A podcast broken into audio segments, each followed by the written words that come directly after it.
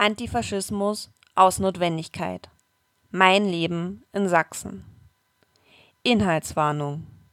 Rassismus, Gewalt, Alkoholkonsum, Erwähnung von Sekten. Das Gras zwischen meinen Händen, welches ich die ganze Zeit nervös aus dem Rasen zupfe, ist warm und verbreitet einen angenehmen Geruch.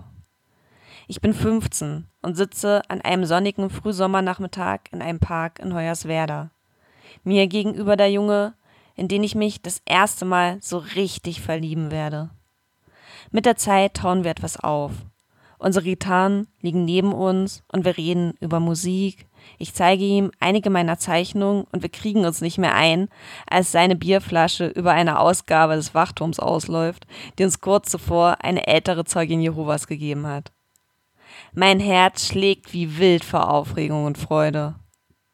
Bis von einer anderen Ecke des Parks plötzlich Gegröle und Rechtsrock ertönt und ich wirklich Schiss bekomme. Wo es keine AusländerInnen gibt, werden Zecken geklatscht. Eine simple und bittere Wahrheit. Und wir sehen aus wie die letzten Hippies. Er mit dem löchrigen Pulli, der abgeschnittenen Jeans und den langen Haaren und ich mit dem bunten Karohemd, den vielen Armbändern und den bemalten und geflickten Billigchucks. Der Junge beruhigt mich. Der Park ist mittelmäßig gut besucht. Wir sind also nicht allein. Die Gruppe Bilderbuch-Neonazis mit Glatzen, Bomberjacken und einem Bollerwagen wankt angetrunken und pöbelnd ein ganzes Stück weit entfernt von uns vorüber und meine Angst weicht einem neuen Gefühl. Wut. Wut darüber, dass diese Typen mir solche Angst machen können, obwohl wir uns nicht mal gegenüberstanden. Wut darüber, dass ich noch viel mehr Angst hätte haben müssen, wenn ich zufällig eine andere Hautfarbe gehabt hätte. Aber vor allem Wut darüber, dass es so normal ist, hier einer Gruppe Faschos zu begegnen. Dieser Nachmittag hat mich geprägt. Er hat mir nicht nur langfristig den heftigsten Liebeskummer beschert, den ich wohl je durchgemacht habe, er hat mich auch politisiert. Ich wollte es nicht mehr hinnehmen, dass mir Nazis solche Angst machen können. Knapp 15 Jahre später lebe ich in Dresden, der Hauptstadt von Sachsen. Kunstwort aus Englisch to suck zum Kotzen bzw. ätzend sein und Sachsen. Oft fehlt mir die Kraft, mich gegen den braunen Mob zu stellen. Viel zu selten bin ich bei den Montagsgegendemos und zu oft gehe ich nicht dazwischen, wenn der hundertste rassistische Witz zu hören ist. Der Kampf gegen Rassismus ist einfach eine ganz besondere Windmühle, die viel abverlangt. Doch aufgeben ist keine Option. War es noch nie. Nach diesem besonderen Nachmittag im Park wuchs der Wunsch in mir, möglichst bald wegzuziehen. Damals kam mir noch alles besser vor als das ostsächsische Hinterland, in dem ich lebte. Bis zum Abitur waren es jedoch noch einige Jahre hin und ich erlebte noch die Nachrichten der Fackelzüge in Radeberg, wo ich meinen Führerschein gemacht habe, rassistische Anfeindungen einer Lehrerin gegenüber Schülerinnen mit Migrationshintergrund und die berühmten CD-Verkäufe von Neonazis vor Schulen mit. Damals lernte ich, langsam Worte für meine Wut zu finden, diskutierte viel mit Freundinnen und wurde mir darüber bewusst, was es bedeuten kann, sich auch in den Kleinstädten und nicht nur auf großen Demonstrationen mit Neonazis anzulegen. Vermutlich werde ich nie vergessen, wie mir ein Freund damals sagte, dass er sich keine Beziehung vorstellen kann, solange er antifaschistisch auf der Straße aktiv ist. Sein Leben sei einfach zu gefährlich. Das klingt heute sehr pathetisch, schließlich waren wir Teenager. Also ganz unbegründet waren diese Gedanken nicht. Auch ich habe montags seine blauen Flecken und Schrammen vom Wochenende gesehen. Nach dem Schulabschluss ging es dann 2011 nach Leipzig. Ja, immer noch Sachsen, aber dafür direkt nach Konnewitz. In einer viel zu kleinen Wohnung zu zweit zwischen dem Coney Island und dem Werk 2 lebte ich in einer Blase aus weltoffenen Freundinnen, den neuen Freiheiten einer großen Stadt und der Uni. Ich habe mein Viertel geliebt, meine linke Hochburg, in der ich mich auch nachts allein auf die Straße getraut, mir das erste Mal die Haare grün gefärbt und mich frei gefühlt habe. Um trotzdem etwas gegen die Nazis anderswo zu machen, fuhr ich jedes Jahr zum 13. Februar mit dem Demobus nach Dresden. Wieder auf dem Boden der Tatsachen gelandet bin ich, als ich wegen der ständig steigenden Mieten zwei Jahre später nach Stötteritz, einem Viertel im Südosten der Stadt direkt neben Reutnitz gezogen bin. Dort sind mir in der Straßenbahn Menschen mit einer 88 auf dem Fahrrad begegnet und ich habe mich nicht mehr sicher in meinem neuen Viertel gefühlt und im Zweifel wieder die Klappe gehalten. Und dann kam 2015. Dann kam Legida.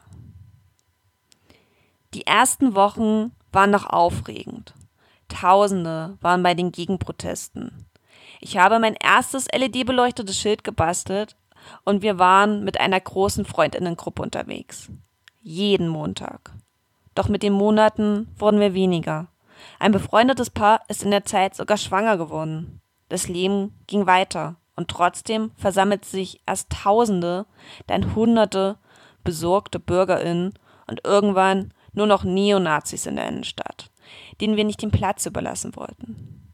Die Parolen und Reden wurden radikaler und immer absurder. Die weiße Rose hätte sich gegen die Islamisierung gewehrt. Es würden Schweinefleischverbote in ganz Deutschland kommen. Und nicht zu vergessen die Hitlergrüße.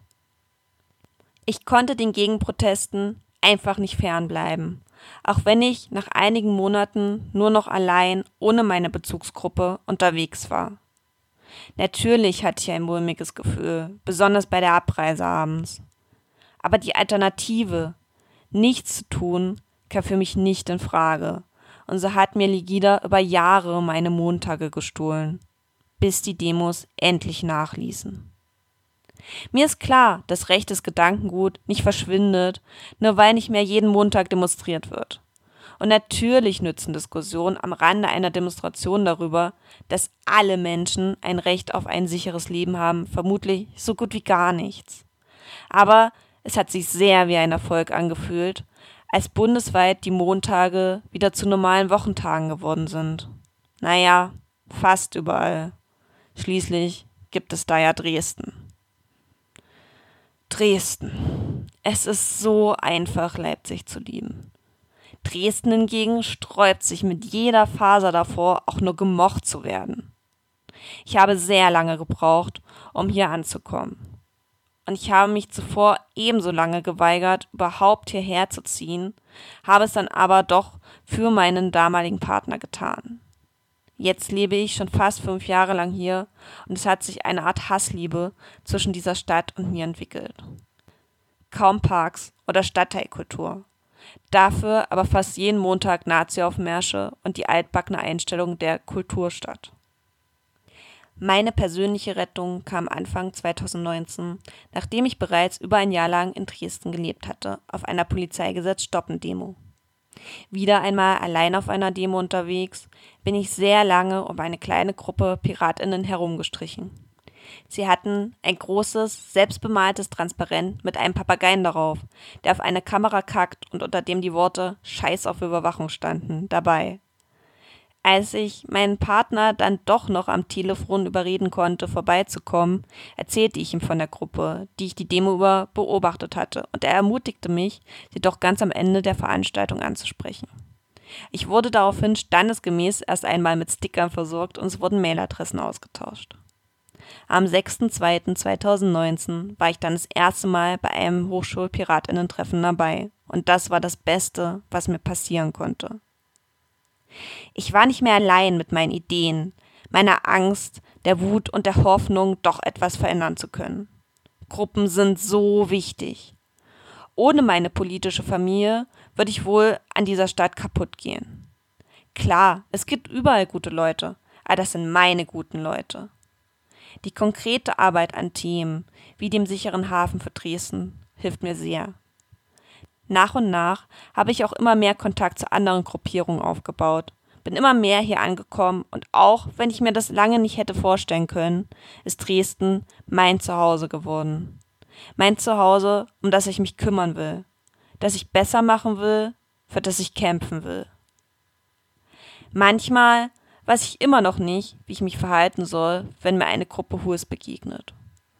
oder es fehlt mir die Energie, über Alltagsrassismus aufzuklären. Aber über die Jahre und durch die Unterstützung der Gruppe ist mein Feld dicker geworden und ich stelle mich den Diskussionen, dass Pegida oder die AfD doch gar nicht so schlimm seien, wir uns die Aufnahme von Geflüchteten nicht leisten könnten oder das N-Wort doch keine Beleidigung wären. Zumindest meistens. Und wenn ich es mal nicht schaffe, dann weiß ich, dass ich nicht allein bin und andere die gleichen Schlachten zusammen mit mir schlagen. Denn egal, wie schwer es manchmal ist und so sehr ich alle verstehen kann, die wegziehen, Dresden ist jetzt mein Zuhause und ich kann es nicht aufgeben. Denn wer soll sich darum kümmern, wenn nicht wir? 30.03.2022